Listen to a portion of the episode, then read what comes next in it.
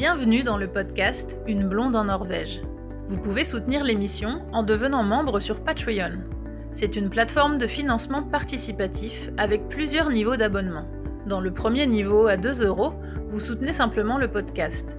Dans celui à 5 euros, vous avez accès aux épisodes avant la publication officielle et il y a des niveaux supérieurs avec plein de contributions sympas. Rendez-vous sur le site Une blonde en Norvège pour plus d'infos.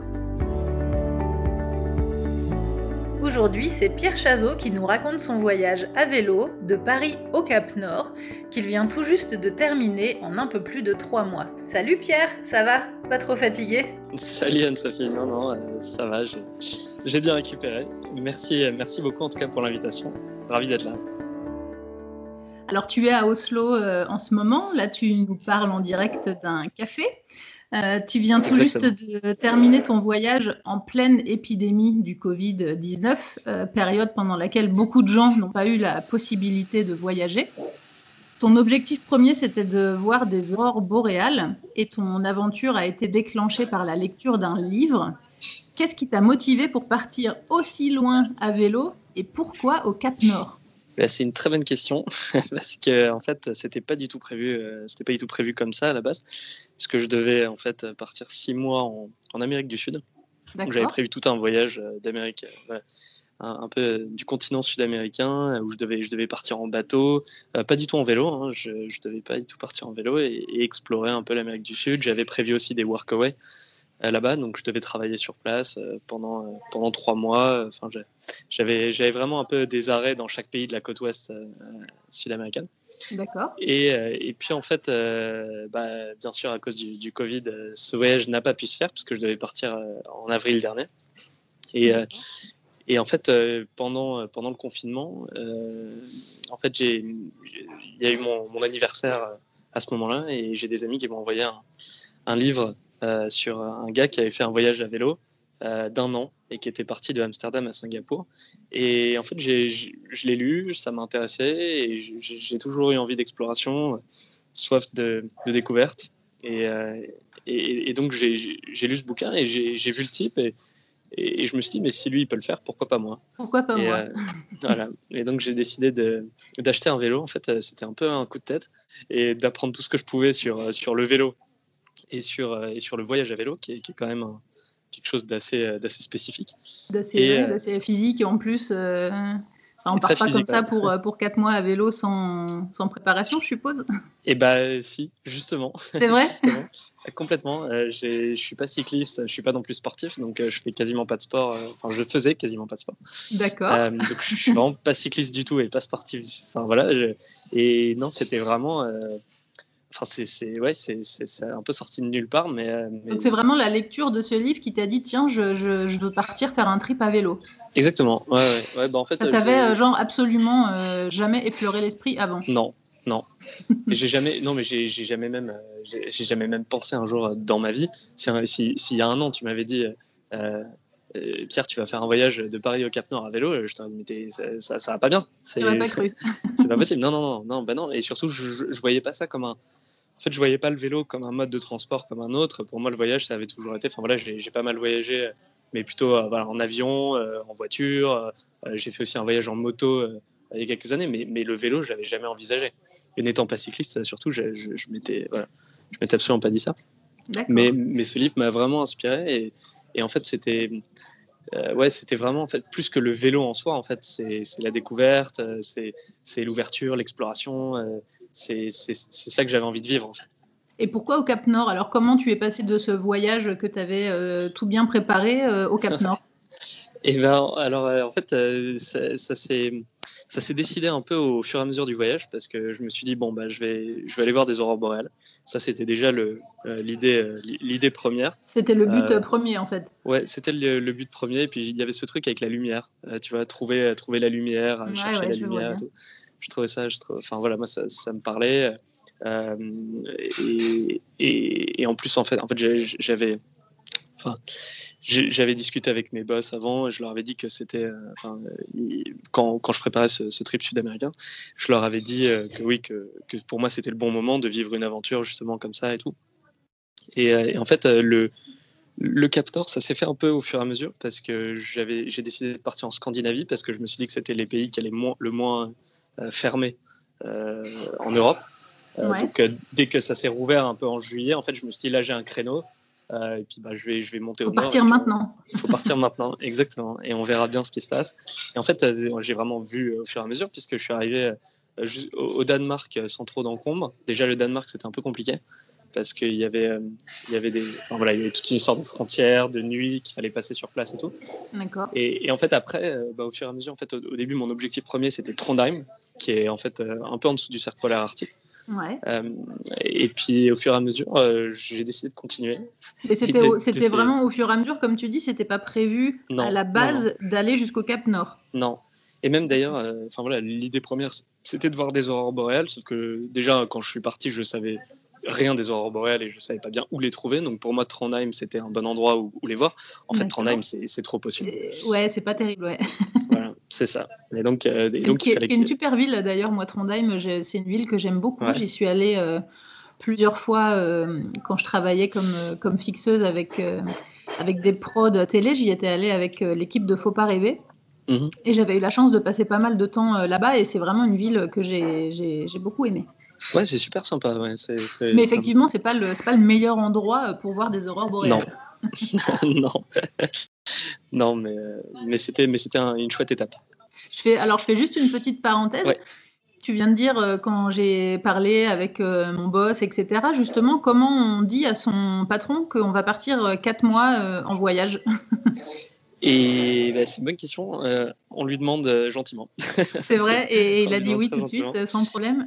Et euh, bah, en fait, j'ai la chance d'avoir d'avoir des patrons qui, qui, qui, eux aussi aiment bien voyager, qui aiment explorer, qui sont voilà. Et, en fait, ils, ont très bien compris cette soif et cette envie de, de, de partir un peu à l'aventure.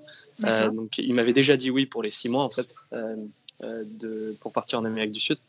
Donc, euh, donc j'étais bien sûr hyper, hyper content, hyper reconnaissant. Et enfin, voilà, ça, c'est, vraiment une discussion qui s'est super bien passée. Euh, Parce que tu fais, tu fais quoi comme, euh, comme métier? Tu fais quoi dans la vie? Je suis concepteur-rédacteur. Donc, j'écris pour des marques dans, plus dans le, dans le côté branding. Et donc, donc vraiment la, marque, voilà, c'est domaine de la communication. D'accord, tu travailles à, Paris? Exactement. Je, je, le dis maintenant, mais, mais, mais ça vaudra pour pour toute cette discussion, euh, je, je, mesure vraiment ma chance euh, du début jusqu'à la fin. Quoi. Comment on prépare une, une expédition euh, comme ça tu, tu, disais, j'ai acheté mon vélo comme ça sur un, sur un coup de tête? Est-ce qu'il y a plein de, points techniques à prendre en considération en fonction des kilomètres que tu vas faire, de là où tu vas? Alors comment on prépare une expédition comme ça? Comment on choisit son vélo? Est-ce que ça coûte cher? Qu'est-ce que tu as emmené? Combien tu avais de sacoches, etc. En, fait, ouais, c'est toute une organisation, bien sûr. Euh, le vélo, c'est le, enfin, c'est un peu le, bijou du, le bijou du voyage. Donc, faut, faut, faut, y faire attention. Faut, faut être sûr d'avoir euh, du bon matériel parce que euh, tout, enfin voilà, ça peut très, rapidement, ça peut tourner au désastre si on a, si on n'a pas du bon matériel et si on n'est pas sûr de son matériel. donc, j'avais, j'avais compris ça assez rapidement. J'en avais discuté pas mal avec, avec mon père aussi, avec mes parents qui, enfin voilà, sur sur des questions plus techniques et tout. Et, bien sûr, j'ai mhm. passé pas mal de nuits blanches à, regarder sur Internet. En à chercher ce qu'il fallait prendre. À chercher, exactement. Et alors, ça, coûte, euh, ça coûte cher d'acheter un, un, vélo pour faire un voyage comme ça? Bah, Alors, en fait, c'est c'est hyper variable. Il y a un magasin de vélo à Paris qui s'appelle Cyclable. En fait, je suis arrivé là-bas et je leur ai expliqué mon, mon, itinéraire. Et ils m'ont dit, bon, bah, tiens, il y a celui-là. En fait, c'était parce qu'il y a une pénurie mondiale de vélos là, en ce moment. Je sais pas si, si, tu es au courant. Ouais, ouais, en Norvège, ça a été pareil. Tout le monde s'est jeté sur les vélos et bah, particulièrement les vélos euh, électriques. Euh, pour, euh, pour, remplacer les, les transports pendant la période du virus. Donc, je crois que c'est international, ouais. C'est ça. Et là, c'était un peu le dernier vélo en fait du, du ah d'accord, carrément. Du magasin. Ouais, ouais, non, mais c'était celui-là ou rien? C'était un peu celui-là ou rien. Ouais. Et puis, euh, puis, en même temps, je savais qu'il fallait que ça, fallait que ça se fasse rapidement, il fallait que je parte rapidement parce qu'il y avait cette sorte de, de Covid et, et, voilà. Et j'avais pas envie de, de, me faire prendre dans la deuxième vague. Après, le, le prix, euh, bon, après c'est super variable. Enfin, je veux dire, vraiment, j'ai rencontré des gens qui voyageaient avec, euh, avec des vélos à, à 3000, 5000 euros et j'ai croisé des gens qui voyageaient avec des between à 200 euros. Ah, euh, ça, d'accord. Très franchement, c'est il y a vraiment de tout. Après, je dirais qu'un bon vélo de voyage, ça coûte au minimum 1000 euros. Et, jusqu'à enfin voilà entre 1000 et 2000 euros entre 1000 et 2000 oui c'est ce que c'est ce que j'aurais j'aurais dit à peu près ouais ouais, ouais bah oui parce qu'en fait il faut un, matériau spécifique qui est l'acier Enfin, on peut avoir en, aluminium aussi, mais, mais l'acier, c'est vraiment un bon matériau parce que c'est solide, c'est soudable partout, euh, partout dans le monde. Donc, si jamais le, le cadre casse, c'est pratique à réparer. Euh, et puis, il faut, il faut faire attention à tout un tas de détails. Euh, les poignées étaient super importantes. Enfin, moi, par exemple, au début, quand, quand j'ai commencé, j'avais un peu mal aux poignets et tout, donc j'ai changé, j'ai changé mes poignets, j'ai changé les porte-bagages, j'ai changé énormément de trucs sur le vélo, la selle, bien sûr. La selle, c'est le plus important. bah, c'est ça, en fait. Et mais ça, je l'avais un peu vu venir, et, et du coup, j'avais acheté une selle en cuir qui, prend la forme euh, du postérieur au, bout de, au bout de 1000 ou 2000 km. Et donc, c'était le meilleur choix que j'ai fait parce que, parce que finalement, en fait, au début, c'était un peu dur. C'était un peu. Ouais, Ça, c'est vrai que les selles, de, les selles de vélo, comme on peut avoir sur les, euh, sur les vélos de, de mm. cycling, là, dans les salles de sport et tout, euh, pourtant, on a beau, même pour les filles qui ont un, un postérieur, même bien rembourré, ça fait mal aux fesses, quoi. ouais, ouais, c'est sûr. Ouais, bah, alors après, le, le cuissard n'était pas optionnel là-dedans dans ce cas-là. Donc euh, j'avais quand même un rembourrage. Euh, je, suis parti avec un short, un short de, cycliste euh, et voilà D'accord. Et en termes de, d'équipement autour, comment tu t'es équipé En termes de sacoche, qu'est-ce que tu emmènes Est-ce que tu as emmené beaucoup de, choses, de, beaucoup de rechanges? Comment on, comment on prépare? Alors sur, sur, tout ce qu'il y a autour du, du vélo, j'ai un peu euh, enfin, c'est simplifié que de dire ça parce que c'est un peu plus compliqué que ça, mais, mais j'ai quand même un peu fait copier-coller euh, du, du, type euh, qui avait fait un an en vélo. Je me suis dit, si lui, il a fait un an, ouais, ouais, c'est lui, il est parti, je sais, tu vois, il a traversé, je sais pas, 20 000 km. Si lui, il a fait 20 000 km avec ça, je vois pas pourquoi moi je pourrais pas avec, avec la même chose. Donc, donc non, ça, ça, ça s'est réglé assez rapidement parce que finalement les sacoches, en fait, il y, a une marque qui ressort vraiment, c'est la marque Ortlieb, qui sont des sacoches totalement étanches et tout. Et, et d'ailleurs, je, enfin, ça, ça a été, euh, ça a été un miracle parce que bah, j'ai pas eu une seule goutte d'eau qui est rentrée dedans en trois mois et demi, et pourtant avec euh, voilà des passages de trois semaines de pluie euh, non-stop. D'accord. voilà, mais j'avais. Tu as fait combien de kilomètres au total? J'ai fait 4626 km. très D'accord, très exactement. très exactement. Pour terminer ce petit côté préparation, ouais tu, as emmené combien de, kilos d'équipement en, dehors de ton, de ton vélo, euh, de ce que tu as emmené, tes vêtements, tes accessoires pour manger, etc. J'avais au total à peu près 25 kilos. D'accord. 25 euh, kilos, donc en plus du vélo qui fait à peu près 15 kilos, j'avais 40 kilos au total. Euh, avec, euh, avec d'une part euh, la cuisine. à chaque fois que, que quelqu'un me, me, disait Ah ouais, donc t'as as, tout ici. Et ouais, en effet, j'avais toute ma vie sur mon vélo. c'est ça, t'avais ta, maison, ta maison dans les sacoches, quoi. Exactement. Et d'ailleurs, je leur faisais visiter. Je disais, bah, tiens, bah, là, ça, c'est la cuisine, ça, c'est le garage, ça, c'est la salle de bain. Là, c'est ma, ma, ma garde-robe. c'est ça. Et là, c'est le living room. Et voilà. Et tu as fait le tour. Et du coup, tu as emmené euh, de quoi dormir en tente ou tu avais prévu de dormir en gîte? J'ai fait à peu près, euh, je dirais, 50-50 ou 60-40 euh, voilà, en tente. Et, et, en, et en gîte, il y, y, a des soirs où, bien sûr, tu peux pas dormir en tente parce que j'ai traversé deux ou trois tempêtes sur le chemin. Donc, donc c'est, carrément dangereux. Donc, donc tu restes dans, dans, des gîtes. Et puis parfois, ça fait quand même bien plaisir d'avoir une douche. Et ouais, quand même, ça doit être, euh, ça doit être euh, savourable, c'est vrai. Exactement. Et euh, par rapport à la préparation du, du parcours, donc tu m'as dit que tu n'avais pas prévu spécialement d'aller d'aller au Cap Nord, donc je suppose que tu n'avais pas un timing et un itinéraire très précis. Tu t'es un peu parti comme ça en disant je verrai bien quand j'arrive et, où je m'arrête, ou est-ce que tu avais des étapes quand même que tu voulais respecter? Euh, non, il n'y avait pas d'étape vraiment précise. J'avais envie de me laisser cette liberté, cette flexibilité et, euh, de, pouvoir aussi, parce que c'est ça la beauté du voyage à vélo, c'est de pouvoir un peu naviguer au gré de, ses envies et, des courants. Et, donc, euh, oui, tu vois, c'est ça qui est chouette aussi, c'est que si tu as envie d'aller à droite, bah, tu vas à droite. Et, comme j'ai fait ce voyage seul, en solo, c'était vraiment super. Mais après, je, savais que j'avais trois mois, parce que j'avais dit à mes, à mes patrons que, voilà, que dans trois mois, j'aurais fini quoi. Et, et donc donc je, je, voyais à peu près mon timing et je voyais aussi l'hiver arriver. Donc ça, c'était aussi un peu le voilà, winter is coming. C'était le challenge aussi de ne pas se faire prendre par le, le, climat, le climat nordique d'hiver qui, qui pointait le, bout de son nez. Exactement, et on y reviendra peut-être, mais à un jour près, à un jour près, je n'y arrivais pas. C'est vrai? Ouais. Ah bah tu, vas nous, tu vas nous raconter ça. Est-ce que tu peux nous, nous parler dans les grandes lignes juste du, du parcours que tu as fait, si on visualise comme ça? Alors, tu es parti de, de, Paris. Je suis parti de euh, Paris, tu es arrivé au Cap Nord. Euh, donc, euh, si on visualise la carte comme ça, on se dit bah ça va toujours tout droit en fait. ouais, eh ben, exactement. Euh, en, en, réalité, c'est un peu plus, il y a un peu plus de, de détours. Et eh ouais, je me doute. parce que parce que du coup, ouais, non, j'ai traversé. Si, bah, si tu devais définir dans les grandes lignes comme ça les, les pays que tu as traversés et les grandes villes par lesquelles tu es passé, ça, ça ferait quoi comme parcours? Alors, je, je suis parti avec. Euh, donc, déjà, j'ai pas pris la route euh, la plus directe parce que je suis parti avec deux amis au début qui m'ont accompagné pendant 200 km euh, jusqu'à Dieppe. Donc, en fait, déjà, déjà je suis parti à l'ouest et je suis remonté ensuite par la Normandie. puis, j'ai traversé la Belgique par la côte, les Pays-Bas aussi. Oh, tu as fait un détour déjà, parce que si tu si avais, si avais tracé par l'Est et les Ardennes, la Belgique et tout, ça aurait été plus court déjà. Exactement. ouais. ouais, mais c'est c'était le petit challenge du début. Mais ouais, je, mais puis je, je, savais pas bien. Enfin, tu vois, c'était pas, c'était pas, ouais, j'avais pas d'itinéraire fixe, donc, euh, donc mes amis euh, m'ont dit viens, euh, on t'accompagne jusqu'à Dieppe. J'ai dit bah d'accord. Et donc, c'est vrai que quitte à faire tous, tous ces kilomètres, t'étais plus à 200-300 kilomètres près. Non, non, non, non. exactement.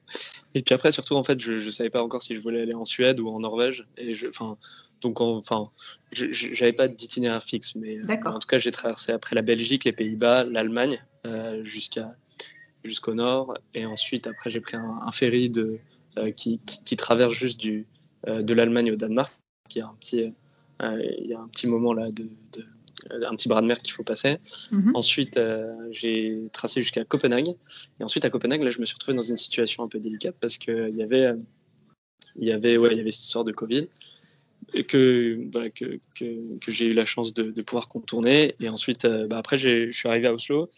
Et puis de Oslo, euh, bah, j'ai tracé vers le nord. Donc euh, Oslo, Trondheim, et ensuite tout droit. Et Cap Nord, tout droit.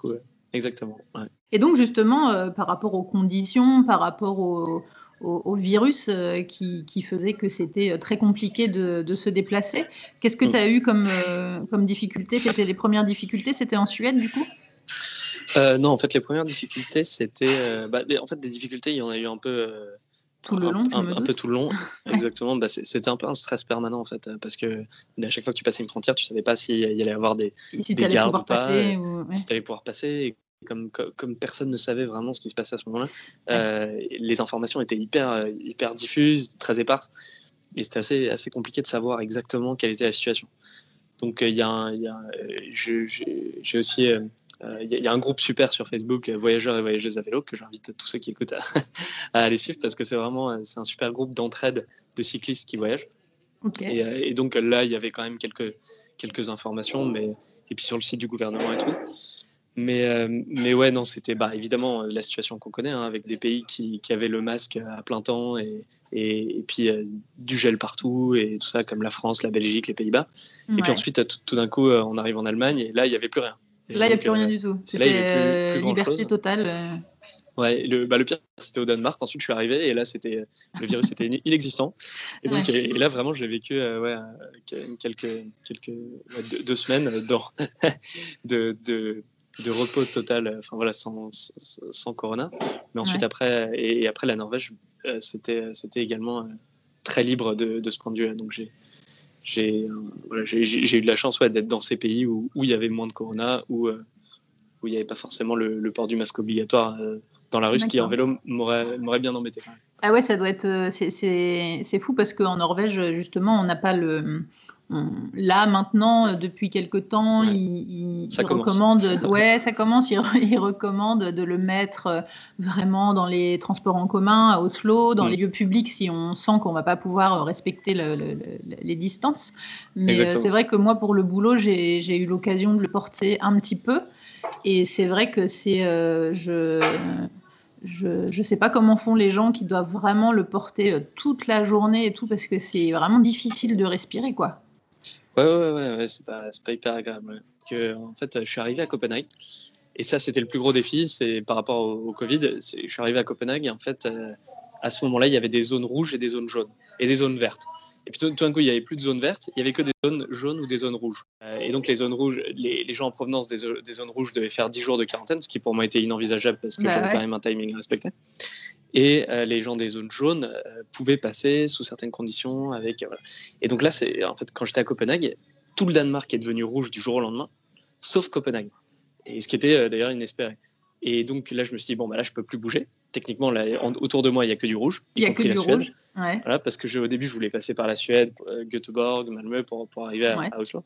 Et en fait, euh, que du rouge, sauf Copenhague. Et donc là, je me suis dit, bon, bah là, il faut que je prenne ma chance. Et, j'ai pris un ferry, euh, qui était un des derniers ferries, enfin, Covid-free, qui, qui, partait vers, vers la Norvège. Quoi et vers Oslo. Mais, mais, mais c'était vraiment, je suis allé visiter l'ambassade de, de, Norvège au Danemark à Copenhague et tout, pour discuter avec eux, pour voir euh, si j'allais rencontrer des, des, soucis, sachant qu'on m'a dit euh, clairement, écoute, euh, voilà, moi j'en sais rien, tu étais en vélo, tu leur expliques ta situation, mais les, les, les gardes frontières, ils font un peu ce qu'ils veulent. ouais, c'est un truc qui revient souvent dans les épisodes quand j'ai fait des épisodes sur l'intégration en Norvège, comment venir vivre en Norvège, sur le côté mm. qu'est-ce qu'il faut faire comme papier et tout. Et c'est un peu un truc qui revient souvent, c'est que, alors évidemment, il y a des règles et il y a des lois à respecter, mais c'est quand même un petit peu, euh, ah, je dirais pas au feeling, mais un peu au, ressenti aussi sur qui on tombe en fonction du profil, en fonction de. C'est un peu quand même euh, à la tête du client, quoi. Ouais, e-, exactement, mais c'était vraiment ça. Là, quand je suis arrivé à Oslo, euh, je suis arrivé donc en bateau et tout, et là, bon, bah, la procédure habituelle et tout ça. Et puis le, le, gars qui était devant moi a pris 5 jours de quarantaine, je crois. et c'était un Français aussi. Et, euh, lui, euh, bah, voilà, en fait, il, était arrivé, il n'était pas en vélo ni rien. Et, lui, pour le coup, on lui a dit bah, Tu as fait 5 jours à Copenhague, bah, maintenant tu fais 5 jours à, Oslo. Ok. Donc, euh, pas terrible. Et toi, tu es passé comme ça, ils t'ont rien dit? Bah, Moi, j'ai, je stressais pas mal et tout. Et je suis arrivé devant, devant, le, premier, donc devant le premier garde-frontière qui m'a dit bah, Écoute, euh, enfin, je lui ai expliqué toute ma situation et que j'étais à vélo. Et puis bon, s'il y a bien quand même la définition de l'isolation, du self-isolation, c'est quand même le vélo. Quoi. Euh, voyager en vélo en tente, euh, bon, j'ai pas rencontré grand monde. Et oui, tu n'avais pas trop de risque de contaminer des gens autour de toi. Non, exactement. Donc, donc du coup, je lui ai expliqué le truc et lui, il m'a laissé passer. Et ensuite, après, j'ai eu affaire à une deuxième personne qui m'a donc qui a commencé à me demander, enfin, qui, qui croyait pas vraiment à mon histoire en fait. Elle m'a dit Attends, tu, tu, viens de Paris et tu as envie d'aller voir des aurores boréales, c'est quoi cette histoire C'est bizarre. ouais, c'est ça, je te crois pas trop. Euh, ok, donc, tu sais quoi, il y a combien de kilomètres euh, d'ici jusqu'au Cap Nord? J'avais, je connaissais, je connaissais bien préparé un peu le parcours quand même. bah, oui, je, je, connaissais l'itinéraire et, et, voilà, avec le GPS, j'avais déjà calculé un peu la, distance et tout, donc je, la connaissais. Donc je lui ai donné et, et, sans rien me demander de plus, elle m'a dit bienvenue en Norvège. D'accord. Le petit test imprévu. Euh... ça. tu avais bien fait de réviser ta géographie avant. Exactement. Ouais, bah ouais, j'étais. Euh, ouais, j'étais, j'étais complètement sur, sur, mon GPS. Enfin, tu vois, à, chaque fois quand, quand tu vas à vélo comme ça, bon bah, c'est, difficile parfois même de profiter parce que tu es, constamment en train de regarder la route et ta route et, et où est-ce que où est-ce que je dois aller euh, et, ouais, et, le temps et, qu'est-ce qui et l'heure et, tout ouais parce qu'il faut pas se faire surprendre par la nuit, il faut pas se faire enfin c'est c'est euh, c'est assez, assez, chronophage, mais la route, c'est quand même un truc un peu, un peu essentiel, et puis le dénivelé surtout. En termes de climat, tu disais, de, de, Paris, tu es parti quand exactement? Je suis parti mi-juillet. Je suis parti le 11 juillet. D'accord. Et du coup, tu es arrivé quand en Norvège? Je suis arrivé en Norvège, euh, oula, le 26 août, euh, je crois, quelque chose comme ça. Ouais. Euh, fin, fin août, ouais. parce que je suis arrivé le 15 août à Copenhague, non, donc ouais, le, autour du, du 22, non, plutôt le 22, ouais, un truc. Je pense que j'ai mis à peu près un mois, un mois et ça, demi. Ça, tu as, mis un peu plus d'un mois pour, pour arriver en Norvège depuis, depuis Paris. C'est ça. Et ensuite, à peu près deux mois pour aller jusqu'au Cap Nord. Et donc, la suite, la suite du parcours, alors, ça s'est passé, ça s'est passé comment? Eh ben, Écoute, la, suite du parcours, c'était un peu le, le, grand défi parce que le, les Pays-Bas, c'est très plat. Euh, la France, euh, c'était, il y avait quand même du dénivelé. Et n'étant pas cycliste, j'ai découvert ce, qu'était une côte, en fait. Mais j'ai vraiment découvert quoi. Au, début, euh, et d'ailleurs mes amis peuvent témoigner, les premiers, les premiers 200 km ont été vraiment durs. Mais tu n'étais pas du tout, du tout entraîné avant de partir? Du tout, zéro. J'ai fait une fois 19 euh, km une fois, juste euh, en dehors de Paris, et c'est tout. Et en même temps, c'est vrai que si tu, tu, pars de Paris, tu vises euh, le Cap Nord, c'est vrai que si tu fais 20 ou 30 bornes par jour, t'es pas rendu, quoi. non, t'es pas arrivé. Non, exactement. Et, et j'avais pas bien pris la mesure de ça. J'avais pas bien pris la mesure de ce qui était que vraiment faire du vélo, quoi, toute la journée assis sur son vélo. Je, je, réalisais pas bien. Tu, tu, faisais des journées de, de, tu faisais du vélo pendant combien d'heures par jour entre, euh, ouais, je dirais entre 4 et 7 heures. Je me suis mis une, une limite euh, chaque jour de, de, 50 km euh, minimum. Donc en fait, je devais faire 50 km tous les jours minimum. Quoi qu'il arrive. Ensuite, quoi qu'il arrive. Donc ensuite, après, j'ai fait entre 50. Au total, dans le voyage, j'ai fait entre 50 et 100. Oui, puis ça, ça, dépend, comme tu dis, des dénivelés, de, de, la, de là où. C'est ça, et puis du temps, du vent aussi, parce que y a les, les, pires, euh, les, pires éléments euh, contre le cyclisme sont vraiment euh, le vent, la pluie, les voitures et, les côtes. C'est vraiment les, quatre trucs qui peuvent, qui sont déterminants. À partir d'Oslo, qu'est-ce qui qu'est-ce qui s'est passé après? Alors, tu es parti dans quelle direction? Comment ça s'est passé? Bah, à partir d'Oslo, je, je, me suis dit, j'ai hésité un moment à passer, à faire le tour et à passer par Bergen et tout ça, parce que j'avais vraiment envie de voir les fjords, euh, ces, grands fjords qui tombent à pic dans, dans la mer et tout. Finalement, euh, j'ai décidé de tracer directement parce que ça, ça, m'aurait pris trop de temps. Du coup, j'ai carrément traversé euh, les montagnes. C'est presque un autre. C'est un autre voyage. Un, autre voyage en fait, ouais. Exactement. Et, donc j'ai tracé d'Oslo à, Trondheim en fait en passant par les montagnes. donc l'île Hammer, Opdal et puis, puis Trondheim, le parc national de de Rondanier qui est vraiment euh, magnifique. Mais c'est parce que j'avais demandé un peu autour de moi, j'avais dit bon, quelle route est-ce que vous me conseillez? Les avis étaient assez partagés, mais finalement, est-ce que vraiment j'en tire après après deux mois en Norvège, c'est qu'en Norvège tout est beau. Donc quel que soit quel que soit le euh, la route par laquelle on passe, euh, on ne sera pas déçu. Tu rejoins quelque chose que je dis que je dis très souvent. c'est vrai que dans les, dans les interviews que j'ai pu faire, on me demande souvent quel, quels sont les endroits que tu préfères, euh, quels sont... Évidemment que j'ai des, endroits coup de cœur, mais c'est vrai que c'est difficile parce que, comme tu dis, c'est beau, euh, c'est beau partout en fait. c'est ça qui fait la, richesse, euh, je trouve, de, de ce pays. C'est que de chez moi à Tunsberg, quand je prends la, la voie rapide pour aller à Oslo, même sur cette route-là, il y, a des moments où on passe le long du fjord avec des petits ports de plaisance et tout. Enfin, c'est beau, quoi. Même, même sur l'autoroute, c'est beau, en fait. Tout à fait. Ah, exactement. C'est vraiment, euh, c'est tout à fait ça. C'est tout est tout est scénique et, avec cette lumière qui est, qui est, un peu dure en été et qui s'adoucit après progressivement. Enfin, il y, y, a une lumière spéciale quand même en, Norvège. Euh, il y a, enfin, y a des paysages, que ce soit les montagnes avec les lacs, euh, que ce soit les fjords. voilà. Enfin, à chaque fois, c'est magique. On prend plein les yeux. On prend plein les yeux et, et, on peut que s'émerveiller. Alors en Norvège, tu as, dû voir euh, des trucs euh, super, euh, super beaux, mais je voudrais juste revenir sur le, sur le, sur le début en fait de, de ton parcours. Est-ce qu'il y a eu des moments où il y a eu des espèces de longueurs comme ça, où genre il n'y avait rien à voir et où c'était moche alors, alors je, je vais pas, enfin voilà, je, je, je, veux pas comment dire, dire des choses négatives sur, sur, sur ces pays que j'ai traversés parce que, parce que tout était, enfin pour moi, tout était super et, en plus c'était progressif. La, beauté est venue graduellement. Ouais, euh, parce, que tu vois, je te, pose, je te pose la question parce que euh, moi je rentre en France euh, tous les ans dans les Ardennes en voiture. Et, euh, et je, mets, je mets deux jours, il y a 1000, 1500 km à peu près, donc je fais ça sur deux jours. C'est mon petit road trip euh, annuel. Et c'est vrai quand je raconte ça euh, à mes, à mes copains, ils me disent souvent, oh là là, ça doit être trop beau sur la route et tout. je fais, ben, quand, je, quand, je, descends au sud de la Norvège pour aller prendre le ferry pour aller au Danemark, là c'est sympa. Mm. la traversée du Danemark, bon, il n'y a pas grand chose, mais alors quand j'arrive en Allemagne et que je fais la traversée de l'Allemagne, comment dire? Ouais. Euh, c'est moche.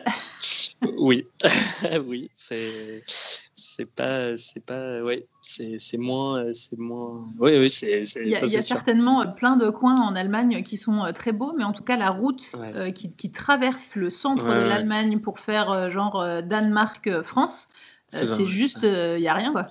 Mais après c'est ça aussi la beauté du vélo c'est que comme on passe pas par les autoroutes euh, on voit des, des, endroits, on passe par des villages qui sont, qui sont mignons, qui sont charmants, qui sont. Enfin, en, Allemagne, j'ai vu plein de villes que j'ai trouvées très charmantes, très mignonnes. Et, et, même après, les, les Pays-Bas aussi, c'était beau. Quoi. Enfin, c'est de la belle campagne c'est des, ouais, les endroits qui c'est chouette. La traversée de l'Allemagne, c'était intéressant. C'était beaucoup de bois, des, des endroits quand même assez, assez sauvages, assez reculés, mhm. où il n'y avait pas, pas, forcément grand monde. Euh, et ensuite, après, en arrivant au Danemark, là, c'était vraiment encore, encore différent. Mais j'ai trouvé ça encore plus beau. Et en arrivant en Norvège, c'était un festival. Donc, donc c'était, c'était chouette d'avoir cette, euh, cette graduation. Et donc, de Oslo à, Trondheim, après, tu as mis combien de temps? Euh, Entre Oslo et Trondheim, j'ai dû mettre trois semaines, je pense. à peu près, je pense c'est trois semaines et ensuite un mois et une semaine pour, euh, pour remonter le, le long de la Atlantic euh, Coast Route, qui est la, route qui, part de Trondheim et qui arrive au, Cap Nord. Et tu, disais tout à l'heure que tu avais fait euh, à peu près 50-50 de nuits en tente et de, et, de, de gîtes. du coup, ça s'est passé comment pour tes nuits? Tu as dormi chez l'habitant Tu as rencontré des gens sur la route qui t'ont aidé, qui t'ont hébergé qui Comment ça s'est passé humainement? Euh, humainement, ça a été, c'est, bah, comme tu l'imagines, c'est une aventure. Enfin voilà, c'est une aventure en soi. Euh, j'allais dire les gens et, les gens qu'on rencontre sur, le chemin. Mais les gens sont vraiment euh, hyper bienveillants par rapport aux cyclistes. donc ça, j'ai aussi découvert. J'ai découvert à la fois une communauté et, la bienveillance du, monde entier par rapport à, ces, voilà, ces personnes qui, voyagent euh, sur un vélo euh, sans rien, enfin quasiment rien. Et, et, les gens sont hyper bienveillants, ils sont toujours vraiment super gentils. Il y a eu plein, plein de fois où on m'a proposé de dormir euh, dans, dans, dans, dans le jardin de, l'habitant. chez l'habitant, ça m'est pas arrivé, je crois. Non, ça m'est pas arrivé. parce que mais aussi j'ai pas demandé. Euh, vraiment en fait parce que c'est ça c'était c'était c'était ma question. Est-ce que est-ce que tu est-ce que c'était des rencontres comme ça euh, au hasard parce que tu t'arrêtais pour manger dans un coin et tu discutais avec les gens ou est-ce que c'est toi qui faisais la démarche d'aller chercher des contacts pour euh, pour trouver un logement? Bah, un peu des deux en fait. Un peu des deux. Ça, ça dépend de, de l'endroit ça dépend de la situation. C'est toujours c'est ça aussi qui est chouette c'est l'imprévu. C'est qu'on sait pas bien comme je savais pas bien où j'allais et, et, que je voulais juste enfin voilà je montais juste vers le nord en fait, les rencontres se font un peu euh, de manière aléatoire.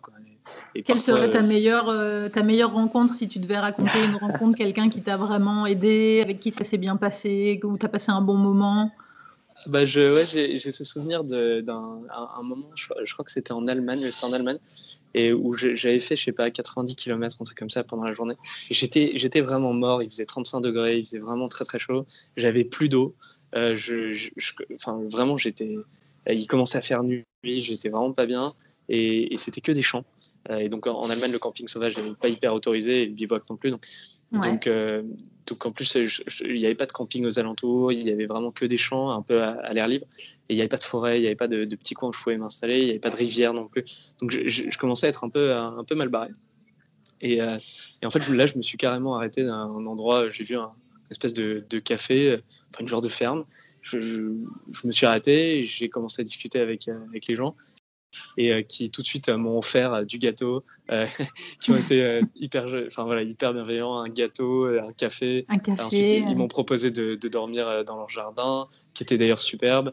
bon, après par la suite, je me suis réveillé à 5 heures par les coques. Ah. Qui, qui, était à côté. Donc ça c'était bon, mais ça c'est les ça c'est les aléas. c'est les aléas de dormir à la ferme. exactement. Mais après c'était toute la famille avec la grand-mère. C'était la, la, ferme en fait de de c'était une femme qui, qui, avait sa propre ferme avec des chevaux, avec euh, des des moutons, des vaches et tout.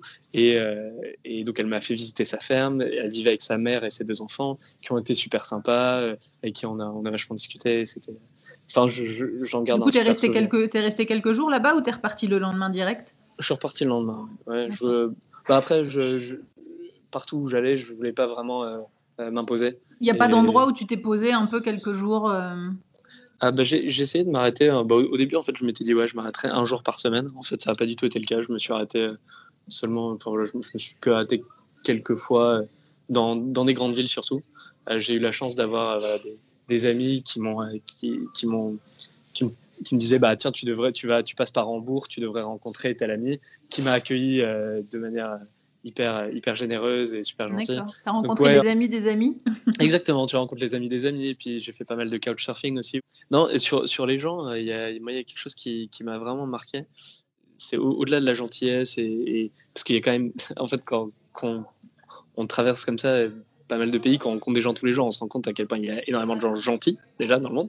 Heureusement. Et puis, euh, voilà, non, mais, ben ouais, mais, mais c'est bien de le dire pour euh, donner un peu de, de, de, positif. Mais exactement, et, tu, et, et, que ça soit, et, même euh, au-delà de. Tu, tu, enfin, quand tu ça fait toujours un peu peur. les premières nuits en tente et tout, j'étais pas forcément hyper serein. T'as toujours peur que quelqu'un vienne, je sais pas, te voler, te tuer. Te voler tout ton matériel. Voilà, non mais on sait, on sait jamais quoi. Enfin, on sait jamais. On se dit qu'on sait jamais. Et en fait, euh, après avoir rencontré comme ça tellement de gens bienveillants, euh, je me dis vraiment que voilà que, que le, enfin ouais, que, que, les gens méchants ne sont pas en supériorité numérique, en tout cas. Tu, tu te sentais du coup toi en sécurité, tu étais euh, complètement serein dans tout le long de ton voyage quoi. Ouais, toujours. Euh, tu, disais au, début que évidemment, tu as eu des, soucis. Euh, je suppose qu'il s'est passé des choses techniques, mécaniques, euh, avec ton vélo et tout. Que, comment ça s'est passé le, côté vraiment technique du vélo? Ben, En fait, ouais, ça s'est vraiment super bien passé. j'ai eu quasiment, j'ai crevé une seule fois en 4600 km. C'est vrai? Ouais, ouais, ouais, non, c'était incroyable. Bon, je savais que ces pneus-là étaient vraiment bien pour, pour le voyage à vélo et tout, mais, mais je ne pensais pas à ce point-là.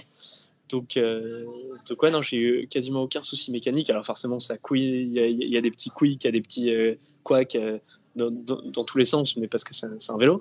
Euh, donc bon, après, on met de l'huile, et, justement, tu, disais euh, au début que tu n'étais pas euh, genre spécialiste euh, du, vélo. tu as, été formé un petit peu justement pour pouvoir réparer les, les, petits, les petits soucis qui allaient arriver au fil du voyage?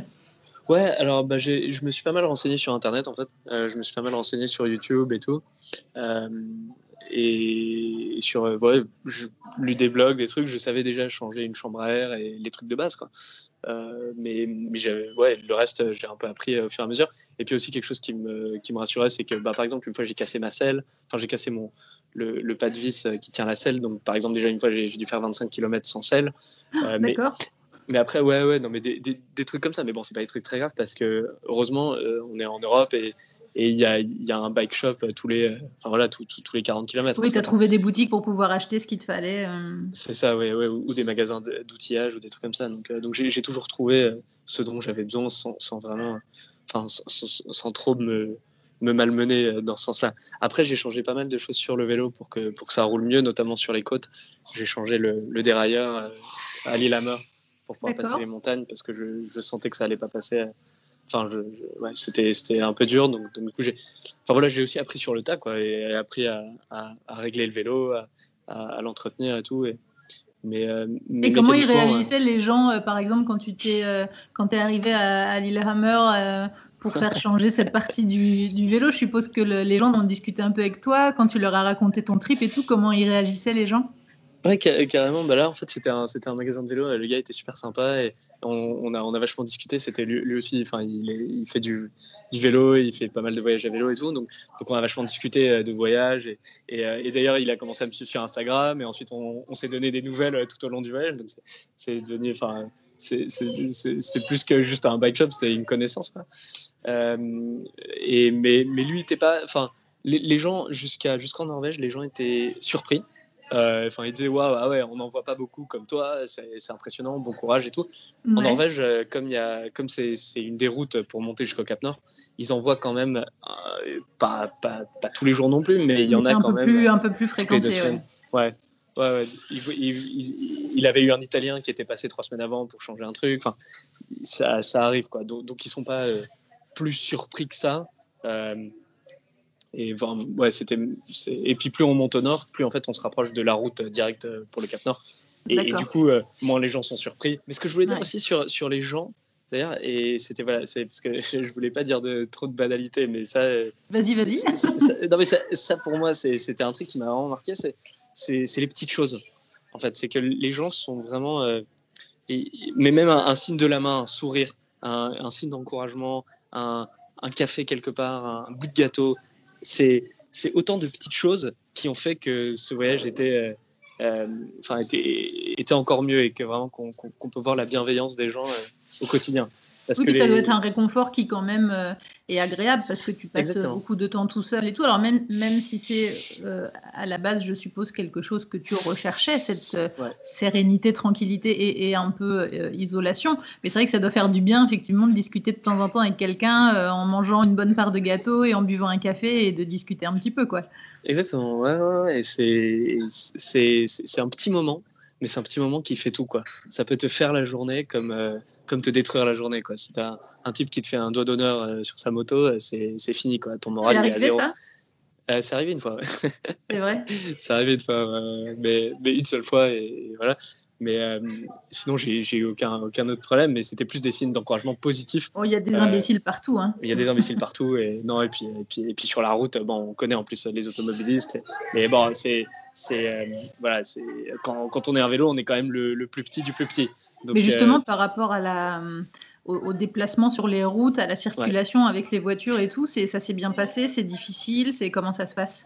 Euh, Il y a des moments, il y a des moments difficiles. En fait, c'est plus mentalement que c'est difficile que que ça, les gens font assez attention quand même, donc on, le remarque et, d'ailleurs, je m'amusais à les, à les noter euh, à chaque fois que quelqu'un me passait devant, je, le notais de 1, sur, de 1 à 10. Euh, si euh, c'était 1, c'est qu'il était vraiment passé trop près, il m'avait frisé les moustaches. Si c'était 10, il avait été vraiment sympa. Donc, mais les gens font quand même très attention.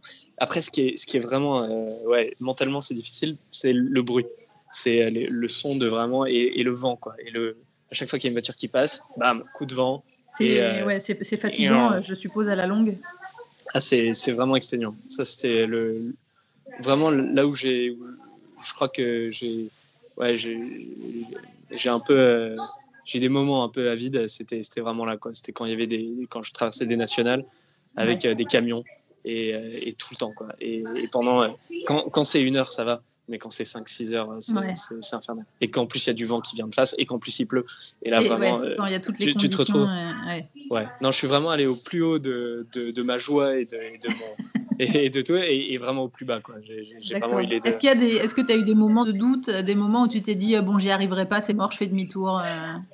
Aucun moment, non, aucun moment je me suis dit je fais demi-tour. J'ai eu des moments vraiment euh, où je me suis dit qu'est-ce que je fais là? J'ai eu des moments vraiment où, où je me suis dit qu'est-ce que je fous en Norvège sur un vélo. Pourquoi je suis parti là-haut? Pourquoi? Non mais c'était quoi C'est quoi? Enfin pourquoi? C'était quoi? C'était des moments où tu étais fatigué, où tu avais faim ou... Ouais, ouais, un peu, un peu des deux. euh, ouais, non, mais juste des moments où on se dit, mais qu'est-ce que je fous là? Pourquoi je suis en train de me mettre. Quoi? Ouais, et puis tu, tu, te mets tout seul dans cette position. Hein. Personne t'a demandé d'être là. Quoi. Personne t'a demandé là de, de grimper 1500 euh, mètres par jour et de, euh, et de, et de faire 50 euh, km minimum. Enfin, personne ne me l'a jamais demandé. Donc, vraiment, je me suis mis dans cette situation. Tu ne peux t'en vouloir qu'à toi-même. qu'est-ce que je fais là?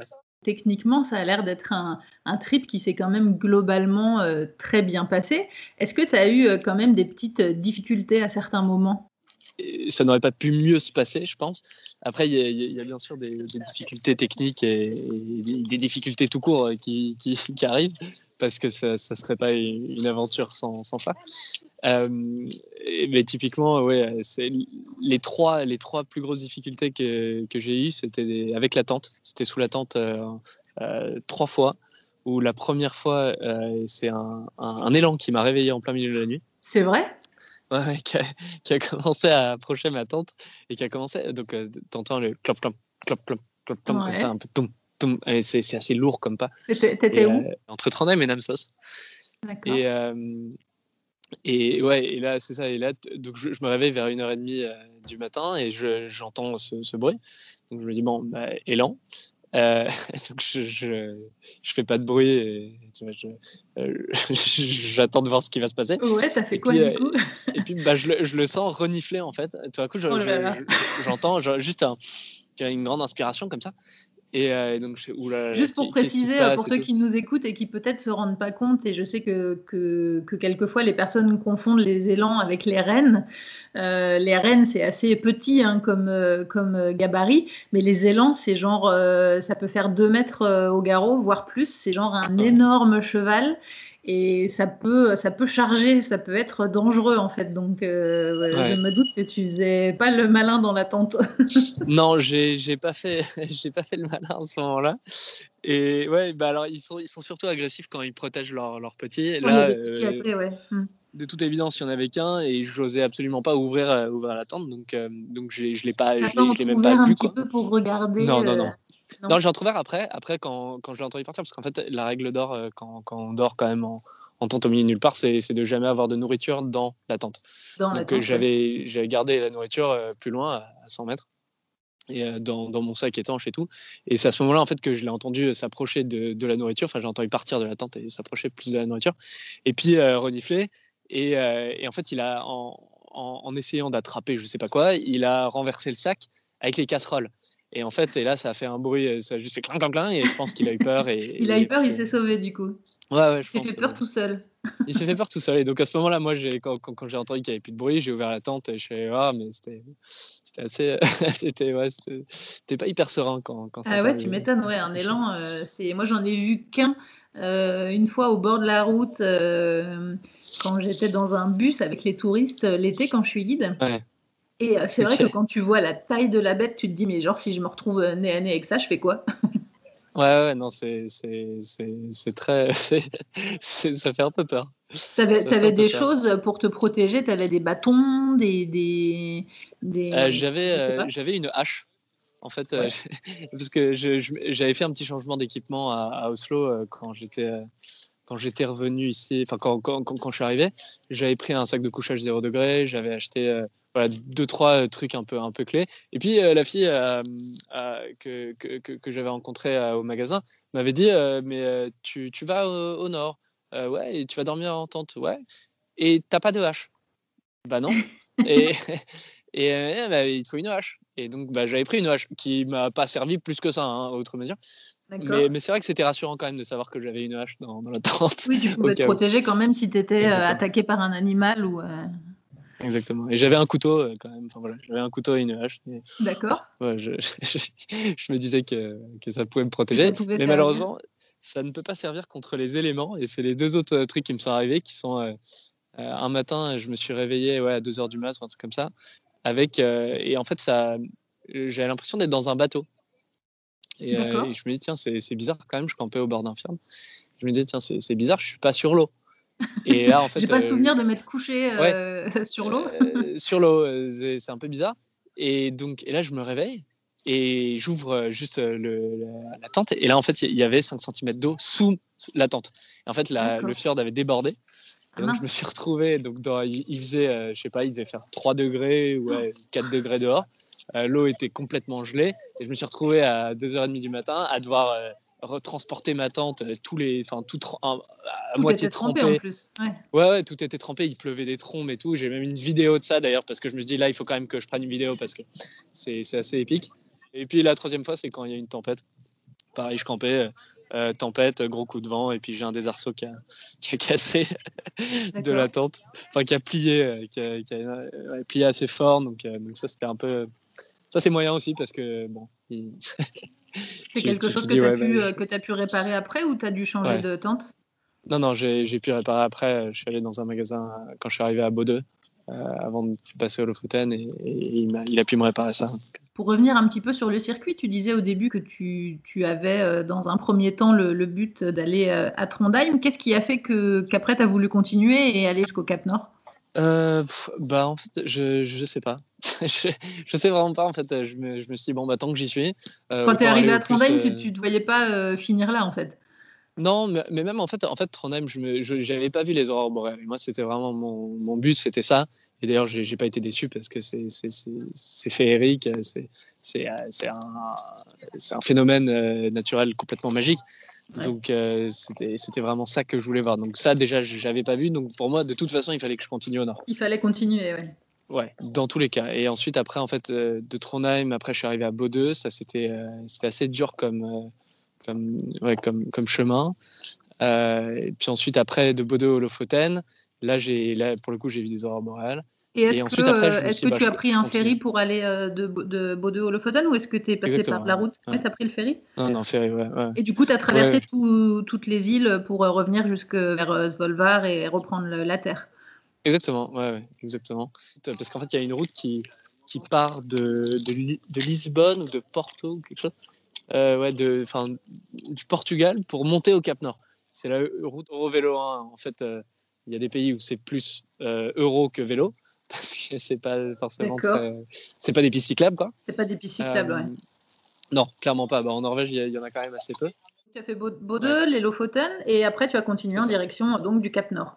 Exactement. Ouais, ouais. Et puis en fait, bah, je ne me, je me, voyais pas arrêter là et je me disais, c'est quand même assez incroyable euh, de dire que tu es au bout du monde et que tu vas arriver au bout du monde, Enfin, que tu vas arriver en tout cas au, bout de l'Europe et, euh, et, qu'après, il n'y a plus rien. En fait, après, c'est vrai que ça, c'est un truc, euh, effectivement, on ne peut pas aller plus loin. Moi, je suis allée une fois au Cap Nord.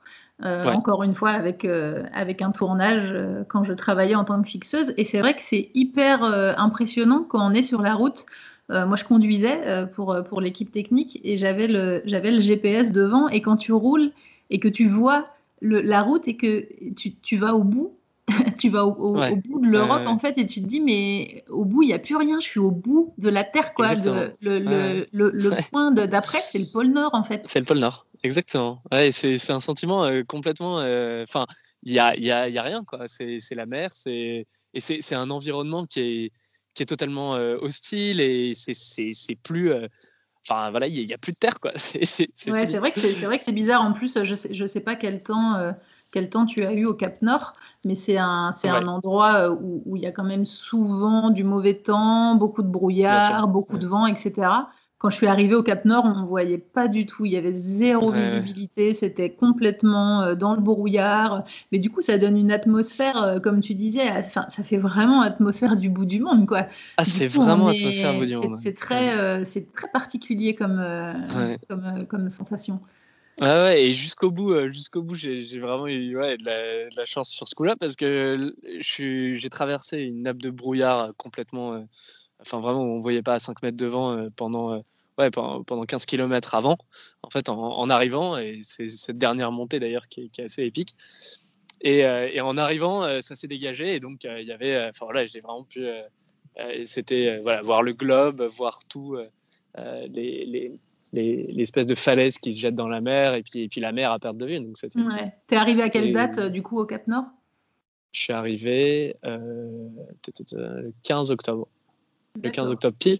Et je te disais tout à l'heure que oui, qu'à un jour près, j'y arrivais pas parce que euh, le jour d'après, il a neigé euh, très fortement et il y avait de la glace en fait. Il y avait de la glace et du verglas par terre. Il faisait euh, moins 2 degrés ou moins 3 degrés. Et, et, là, du coup, c'était ce chemin-là était impraticable avec les pneus que j'avais et avec tout l'équipement que j'avais. Donc là, j'aurais dû, soit j'aurais dû changer d'équipement, soit abandonner. En tout cas, enfin, rester à Onyxvag, qui est, qui est la dernière. Ouais parce que tu n'avais pas anticipé euh, du coup euh, qu'il y ait un peu de neige et tu n'avais pas prévu de, pneus neige du coup pour le vélo? Non, non, j'avais alors euh, j'avais anticipé, j'avais anticipé avec l'aide de. J'ai eu pendant ce voyage une assistance à terre qui m'a beaucoup aidé. D'accord. qui, qui était une équipe qui t'aidait? C'est ça. Non, bah, j'avais en fait j'avais mes, mes, parents qui était, euh, qui était donc à, Paris et qui, euh, qui euh, comme, comme mon père aussi aime bien voyager tout ça, il, était, il était assez plus au point que moi sur, sur tout ce qui est météo et tout ça. Donc, donc il, m'a pas mal aidé quand même à faire mes prévisions. À, voilà. donc je savais qu'il allait neiger ce jour-là et je savais que ce jour-là, ça aurait été difficile. Je pensais pas que ça aurait été aussi impraticable. Donc je suis assez content d'y être passé un jour avant. Quoi. Oui, c'est ça, tu es arrivé vraiment euh, pile poil au bon moment. Quoi. Ouais. ouais, il, faisait, combien en température là-bas? Alors au Cap Nord, euh, le 15 octobre, il fait combien? Au Cap Nord, le 15 octobre, il fait à peu près 0 euh, degré, entre moins de la nuit et 0 degré, ouais. 0 degré, 0, entre 0 et 3. Quoi. D'accord. C'est non, c'est pour dormir en tente, c'est un défi. Parce que j'avais pas j'avais pas une tente 4 saisons, j'avais pas tout l'équipement aussi. Euh, mais même avec le sac de couchage 0 degré, un soir j'ai dormi par ouais, il devait faire moins 2 ou moins 3. Euh, d'ailleurs, il a neigé euh, sur la tente et tout, donc je me suis réveillé, j'ouvre le matin, j'ouvre la tente et là tout est blanc et c'est superbe parce que c'est quand même un, environnement assez, assez désolé, assez, assez escarpé, où il n'y a pas d'arbres, il n'y a pas de forêt, il n'y a, pas grand-chose. Et, et, en fait, c'est au moment où j'ai vu la neige que je me suis dit, bah, c'est censé être vu comme ça. En fait, c'est censé. et c'est bien plus beau sous la neige, en effet. C'était vraiment. Euh, c'est vrai que moi, c'est pareil, c'est une question qu'on me demande souvent. Euh, est-ce que tu préfères la Norvège euh, l'été ou l'hiver? Alors évidemment, comme tu disais tout à l'heure, c'est beau tout le temps et partout. Mais c'est vrai que si je devais choisir, je pense que j'aurais peut-être une préférence pour l'hiver. Ah oui, ah oui, d'accord. bah effectivement, ce côté, euh, tu vois, les fjords, euh, l'été, c'est très beau, c'est plein de couleurs, euh, il y a de la végétation, il y a des fleurs, il y a des animaux, il y a les petites maisons rouges et tout. Bon, c'est chouette, mais c'est vrai que l'hiver, avec la neige, ça rend le truc féerique, quoi. Ça rend le truc magique avec les fjords qui se jettent, les montagnes qui se jettent dans le fjord et tout. Enfin, c'est magique, quoi. Ouais, bah, il faudra que je revienne. faudra que je revienne pour, pour, revenir à, la fin de, ton parcours, c'est vrai que pour ceux qui connaissent pas le nord de la Norvège, euh, moi quand j'y étais allée, on avait fait euh, Tromsø, euh, le Cap Nord en voiture. Et en fait, ce, cette route entre, entre Tromsø et, et le Cap Nord, c'est vrai que c'est hyper sauvage. c'est vraiment un monde, un monde à part. C'est des grandes étendues. C'est assez genre, lunaire, quoi. C'est vraiment très, très, très sauvage. Euh, moi, c'est un, endroit que j'ai vraiment euh, adoré. Et c'est un endroit aussi où on voit beaucoup de rennes, euh, parce que c'est vrai qu'en Norvège du Sud, on en voit très peu. Donc en Norvège du Nord, il y en a beaucoup, et notamment sur cette route entre Tromsø et le Cap Nord, il n'y a qu'une seule route hein, pour y aller, on n'a pas trop ah le choix. il n'y a qu'une seule route, et c'est vrai qu'il y a des rennes partout. Tu en as vu beaucoup, toi? J'en ai vu, ouais, j'ai vu un, alors j'ai vu un seul élevage. Euh, parce que donc je, ouais, c'était euh, parce que au fur et à mesure de, du parcours, en fait, il y avait des, tu vois, je, je, cochais un peu des cases. Euh, tu vois, je, bon, des élans, j'en ai vu. ensuite, des, je sais pas, des, des, aigles des mers, j'en ai vu. Des dauphins, j'en ai vu. Des phoques, j'en ai vu. Et, comme ça un peu. Et, et les rennes, c'était vraiment le dernier truc où je me disais, quand même, il faudrait que je vois des rennes avant, avant de repartir exactement comme tu dis, sur ce paysage un peu lunaire là, de, la route du bout du monde. Euh, c'est tout à coup, je suis arrivé et il y a une énorme plaine. Euh, et avec, euh, je sais pas, peut-être 2000 rennes. ah ouais, 2000 carrément, oui, ah, c'était tout l'élevage là. Ah mais c'était incroyable, c'était des rennes à perte de vue et même il y avait une espèce de, petite colline et ils apparaissaient en, en contre-jour euh, tu vois, sur la colline, en, un peu comme un, comme un champ de bataille, quoi. C'était une scène du Seigneur des Anneaux, mais avec des rennes. des, des bœufs musqués. Et aussi. Euh, T'en as vu? à, cet endroit, j'en ai vu aussi, ouais. D'accord. c'est assez impressionnant comme animal, mais. Ouais, ça, j'en ai, j'en ai jamais vu. Dans ta liste animalière, du coup, qu'est-ce que tu as vu d'autres comme animaux? Des, des belettes, euh, des, des, des, ouais, des, beaucoup d'oiseaux, beaucoup de, euh, de poissons aussi. J'ai essayé de pêcher. Euh, je, m'entêtais, j'ai acheté une canne à pêche euh, quand je suis arrivé à Oslo. Parce que la, hache et la canne à pêche, c'était vraiment les, deux, les deux Le outils. de survie. Exactement. Et puis finalement, la hache, je m'en suis servi ouais, deux, trois fois pour faire du feu. Et la canne à pêche, je m'en suis servi ouais, cinq ou six fois. J'ai essayé de, pêcher dans, des lacs. Et, et j'ai jamais réussi. la dernière chose que j'aurais vraiment bien aimé faire, c'est aller voir des baleines. Ouais. malheureusement, euh, c'était pas la saison. Bon, alors, est-ce que tu as atteint ton but, c'est-à-dire de voir des aurores boréales? J'ai atteint mon but de voir des aurores boréales. Alors, raconte-nous, c'était où euh, et quand? Euh, Alors, c'était la première fois que j'en ai vu, c'était à, à Leknes, dans, dans les Lofoten, où en fait il y avait une tempête, une grosse tempête avec des, des vents très violents, jusqu'à des rafales jusqu'à 135 km/h. Donc c'était assez, c'était une très très grosse tempête et je m'étais mis à l'abri euh, dans un Airbnb. Euh, c'était euh, une, maison où il y avait deux Suédois, qui, qui deux, frères suédois qui, qui, retapaient une maison et en fait ils avaient loué le, le pas le garage mais le, le sous-sol, la cave en, Airbnb. Et donc je restais là pendant, pendant un soir et, et, j'avais une application qui me disait il y a une espèce d'application qui dit bah, ce soir, tu as 30%. Ouais, s'il y avait des possibilités de voir les aurores. Ouais. Ou 10% ou un truc comme ça. Et là, tout d'un coup, je sais pas pourquoi, il y avait 40% et je suis sorti et rien. Et, donc, et là, j'étais vraiment super déçu parce que je me suis dit, là, je, je vais pas en voir, c'est fini. L'application vous euh, Ouais, c'est ça, exactement. Et puis je me suis dit, quand même, là, c'est dommage, parce que c'était, il n'y a, que, voilà, par jour, mais toi, tu, tu, vas le savoir, il y a pas, par, par mois, il n'y a que trois ou quatre jours où elles sont vraiment visibles et où, ça. Où ça, enfin, il faut que le temps soit clair, ce qui n'est pas gagné en Norvège. Il faut que la, le, la, ouais, le, euh, la densité des particules, euh, machin, l'attraction terrestre des particules solaires se fasse et tout ça. Donc il y a quand même un certain nombre de critères à remplir. Il y a des conditions quand même euh, ouais, à respecter. Il faut, il faut les mériter, il faut s'isoler, il faut, aller les chercher. D'où le terme la chasse aux aurores boréales. Hein. Exactement, bah, c'est exactement ce que je suis parti faire et ce que j'ai accompli au final. Parce que, ouais, donc, donc euh, ce, ce soir-là, typiquement, j'étais extrêmement déçu et je, je, rentrais tout. Et puis, et puis j'avais laissé mon vélo dehors. Je ne l'avais pas attaché. Et puis, je me brosse les dents, je, je, me prépare à aller me coucher. Et puis, je, je, ressors pour attacher mon vélo. Et là, en fait, juste au-dessus de moi, je vois juste un, un espèce de d'halo vert qui traverse le ciel euh, vraiment à, 180 degrés. Et euh, ouais, je suis resté un peu, un peu bouche bée. Et, et du, du, coup, je suis tout de suite allé voir les, les Suédois qui étaient euh, qui était au-dessus et, on a, ils m'ont euh, voilà, ils m'ont emmené dans un endroit où il y avait un peu moins de lumière. Euh, on, les a regardés pendant, pendant un moment. C'était pas c'était pas la fois où je les ai vus le, plus fort, mais c'était la première fois. C'était la première fois. Et alors qu'est-ce qu'on ressent quand on voit ça?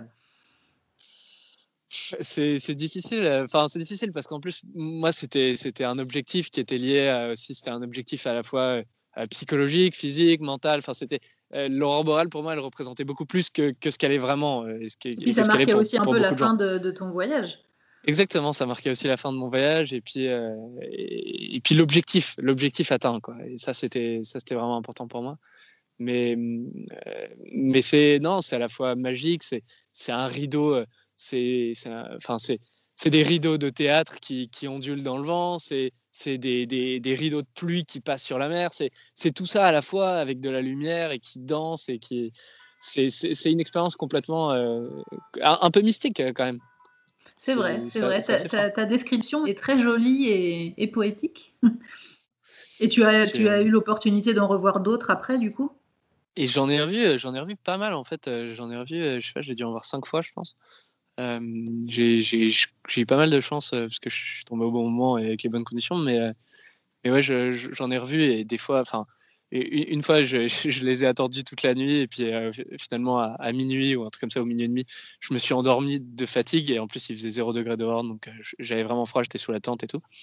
Et en fait, je me suis réveillé deux heures plus tard parce que je, je, sais pas pourquoi je me suis réveillé, mais je me suis réveillé et là, j'ouvre la tente et festival. et ça, ça c'est arrivé une, fois. Aussi, une fois, j'en ai, eu au-dessus d'une ville euh, qui était vraiment magique. Donc, forcément, euh, j'ai pu prendre des, des, photos, euh, des photos magiques. Et c'était c'est des moments. mais c'est vrai qu'on a ce côté un petit peu flemmard quelquefois. Moi, c'est pareil, j'utilise l'hiver l'application là qui nous qui nous, qui nous donne les probabilités pour, pour, pouvoir en voir. Et euh, je ne sais plus quand est-ce que c'était, il y a trois ou quatre ans, euh, des amis qui nous ont envoyé un message, euh, mais il était genre minuit, minuit et demi, tu vois, genre on était au lit, on regardait la télé ou on lisait, je ne sais plus. Et des amis qui nous envoient un message en disant Sortez, sortez, il y a des aurores boréales. Et tu sais, genre, on s'est regardé, on s'est dit, ben ouais, mais là, je suis en pyjama, il fait froid, j'ai pas trop envie. Alors bon, du coup, on a fait un peu, on a gardé nos pyjamas, on a mis les, les bottes, on a mis le, manteau, et puis on est sorti quand même pour les voir. Mais c'est vrai que des fois, il y a ce ah côté un peu, euh, oh, il y a des aurores boréales, ouais, mais là, il fait froid. ouais, exactement. Mais d'ailleurs, j'étais assez surpris parce que je me suis dit, ouais, ici, enfin, quand j'étais quand j'étais dans le Nord, je me disais, ouais, ils, en voient tout le temps, donc, euh, donc du coup, ils doivent pas, euh, ça doit pas les impressionner plus que ça. Maintenant que tu es rentré, euh, si tu devais donner des conseils à quelqu'un qui aurait envie de faire la même chose que toi, qu'est-ce que ce serait? Bonne question. Bah, franchement, le, seul conseil vraiment que je peux donner, parce que c'est le seul pour moi qui, est valable, c'est euh, et c'est un peu cliché, mais, mais c'est d'y aller. Quoi. En fait, c'est juste de prendre ses clics et ses claques et, d'y aller. En fait, faut pas. Euh, c'est vraiment. faut se lancer, quoi faut, faut vraiment se lancer. C'est vraiment pas. Enfin, je veux dire, c'est quelque chose qui est vraiment faisable pour n'importe qui. Et, et, la forme physique, euh, pareil, en fait, moi j'étais, j'ai vraiment un bon exemple de. Tu t'es pas entraîné, t'as pas eu de conditions particulières avant. Non, donc faut vraiment juste y aller quoi en fait et, la forme physique elle vient Se faire confiance et puis oser et partir. Ouais, c'est vraiment ça. Ouais, c'est vraiment formidable comme, comme manière de voyager. On voit chaque bout de terrain. Euh, c'est pas, on va pas d'un point A à un point B. On, c'est, le voyage. C'est, vraiment le, tout le chemin qu'on fait.